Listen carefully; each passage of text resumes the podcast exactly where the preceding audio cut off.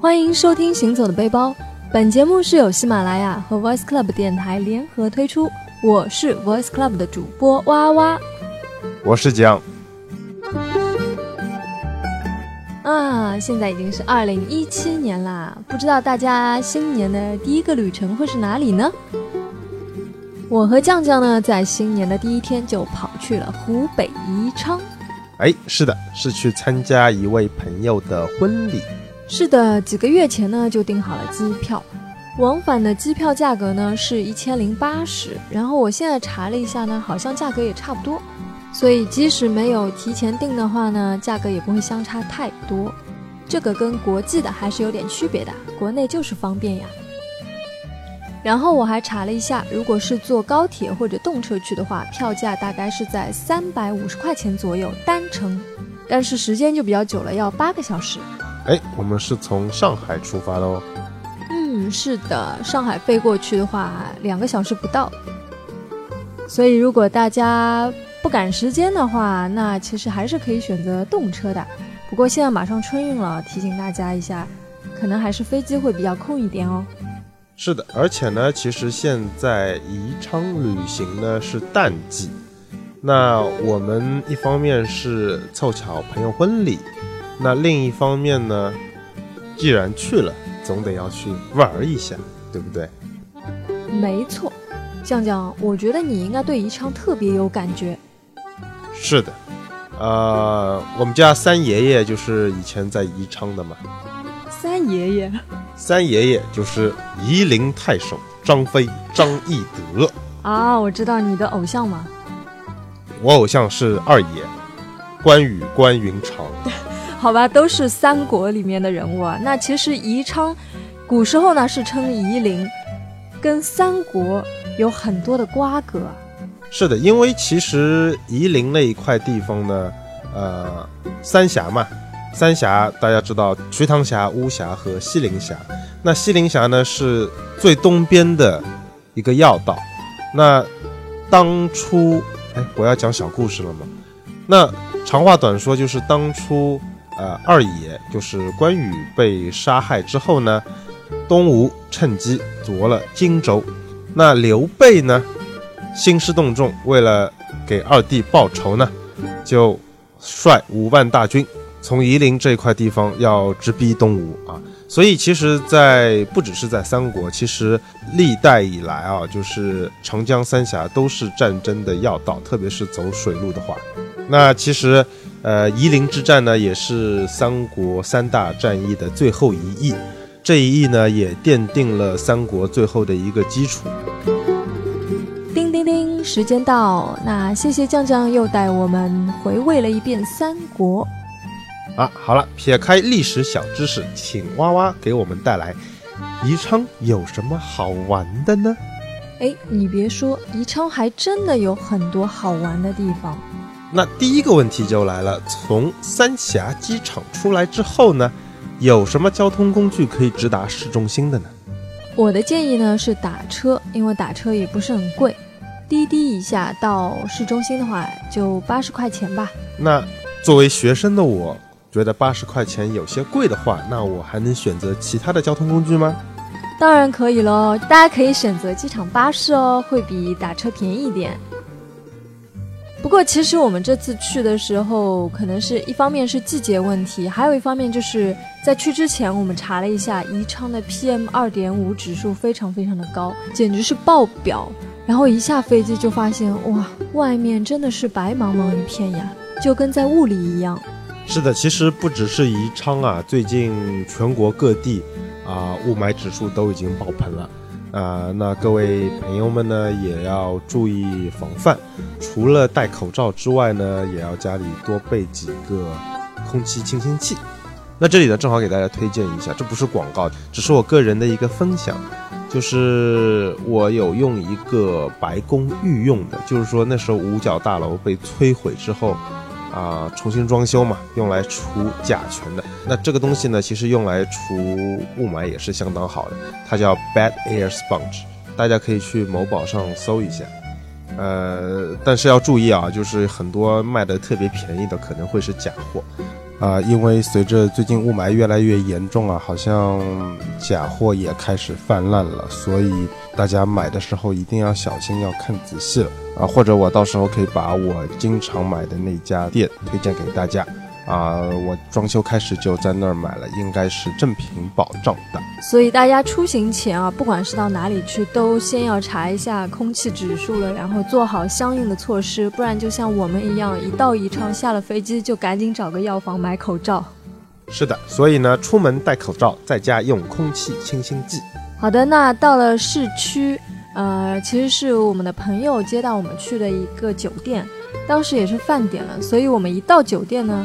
啊，我们的朋友就给我们安排了一顿非常非常令人难忘的午餐。是的，那顿午餐叫做“来如来如来如”。对，那边的服务员是这么说的，就是上了一个像火锅一样的东西，然后里面煮的其实是肉啦，腊肉，其实是叫腊肉啦，但是用他们当地的话来讲就特别有意思。来，酱酱再给我们示范一下，“来如”。南如为什么这么说啊？我当时是听了好几遍都没听懂。其实他想说的是来如，那湖北人嘛啊，大家啊说了别生气啊，了呢不分嘛，所以很多人会把来说成奶，就变成奶如，就是腊肉的意思。如我可能说的还是不是很标准啊。第一次听到，真的觉得特别有意思。不过端上来就只管吃就好了。对，只要你到了那一边呢，跟服务员说一声，给我来一个腊肉锅，他们就知道了。我觉得那腊肉锅是我吃到现在最好吃的腊肉锅了，就有点辣辣的，非常下饭，很开胃啊。不过这还不是最让我惊喜的，最让我惊喜的就是饭后他们还上了一道甜点，其实也是他们那边的主食吧，就是像一个糯米糍一样的，但是是用红糖炒的。哇塞，那个味道真的是太好了，小姑娘一定喜欢吃。红糖炒汤圆儿。我后来呢，特地问过我们朋友啊，说这个东西到底是什么呀？他们说这个就是红糖炒汤圆。不过呢，这个汤圆不是圆的，是扁的。呃，这个真的是相当推荐，特别好吃。我这个平时不吃甜点的人都特别爱吃。我觉得既然说到了吃。那我干脆就把这几天在宜昌吃到的美食一一给大家说一下吧。你确定说得完吗？真的是很多，不过我精挑细选了几个。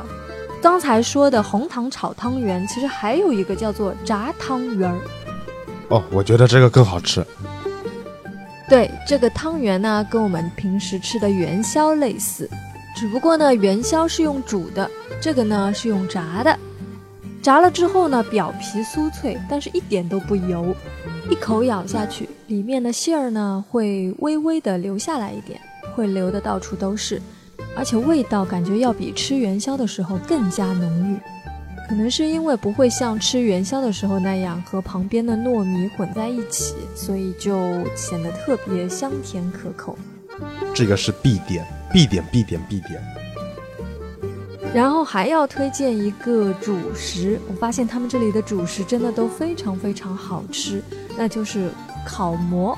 这个跟我平时吃到的那种新疆的那种馕啊，或者说是西安的那种，呃，羊肉泡馍的感觉又不太一样。对，它很大，但是呢又不硬，你干吃也行，稍微蘸任何一盘菜里面的酱吃也行。或者你和着汤一起吃也行。对，我觉得可能是各地的这种做法不太一样哦，所以它这个烤出来的特别香脆，然后这个馍里面还带了一股奶香，啊，特别特别的好吃。然后还有就是我们朋友强烈推荐的就是莲藕汤。莲藕汤其实，在宜昌人的眼里呢，才是代表他们的一道菜吧。嗯，是的，这个藕啊特别的大只，不像我们在上海的喝到的藕汤啊，都是一片一片切开的，他们这个都是整只，可能就放进去，吃到嘴里呢，马上让你感受到什么叫做藕断丝连，真的是吃相不太好看了，不过真的很好吃哦。另外呢，还有一个在街边的小吃，也是我们朋友强烈推荐的，叫做顶顶糕。这个制作工艺相当有意思。这个顶顶糕呢，其实是用大米粉、还有糯米粉和红糖粉为原料，放到一个特制的小木格里，再浇上一点红糖桂花，再放到一个蒸笼上去蒸，只要两三分钟啊，一块小小的、圆圆的小白糕就做好了，特别可爱。然后呢，它特别的松软又很糯，味道很香甜很正。上面的铺的一层红糖呢，在蒸汽的那个蒸完之后啊，这个又有点带脆，真的是回味无穷啊！我一口气吃了好几个，而且是在我刚吃完晚饭的情况下，所以可想而知那个糕有多好吃了。如果有宜昌的听众朋友们，不知道你们有没有听说过一个童谣，叫做“顶顶高，顶顶高，吃了长不高”。我不知道怎么唱啊。还蛮有意思的，这个顶顶糕其实它就是路边的小吃啦，也是湖北这一块的特色。是的，现在已经越来越少了，所以如果大家有机会去宜昌的话呢，看到一定要尝一下。嗯，不要错过喽。说到这里，我自己又想吃了，哎，大家不要怪我们深夜放毒啊。那最后再给大家来推荐一道特别有名的小吃，叫做凉虾。是的，在这个凉虾的背后呢，还有一个非常温暖的小故事啊，就是在很久很久很久很久以前呢，在宜昌南京关的长江边上居住着一对母子。那有一年冬天呢，大雪纷飞，年迈的母亲就病了。病了之后呢，就跟儿子说他很想吃一口河边的小虾。那儿子听后呢，就飞奔到河边，才发现其实小河早就已经结冰了。那他用尽各种办法都无法把冰给凿开，所以无奈之下呢，他就躺在冰面上，想用自己的体温把冰给融化。不过没多久呢，他就昏过去了。在梦里呢，他梦到了一位老爷爷，那老爷爷跟他说。你不是要虾吗？我教你怎么做虾。那儿子醒了之后呢，就按照老爷爷教给他的方法呢，做了所谓的虾，给母亲吃了之后呢，母亲奇迹般的醒了。所以后来就流传开这道孝子凉虾。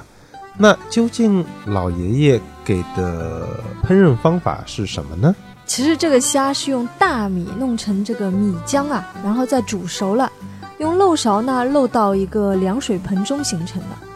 因为最终做出的这个成品啊，样子很像小虾，所以呢就有了这个名字，叫做凉虾。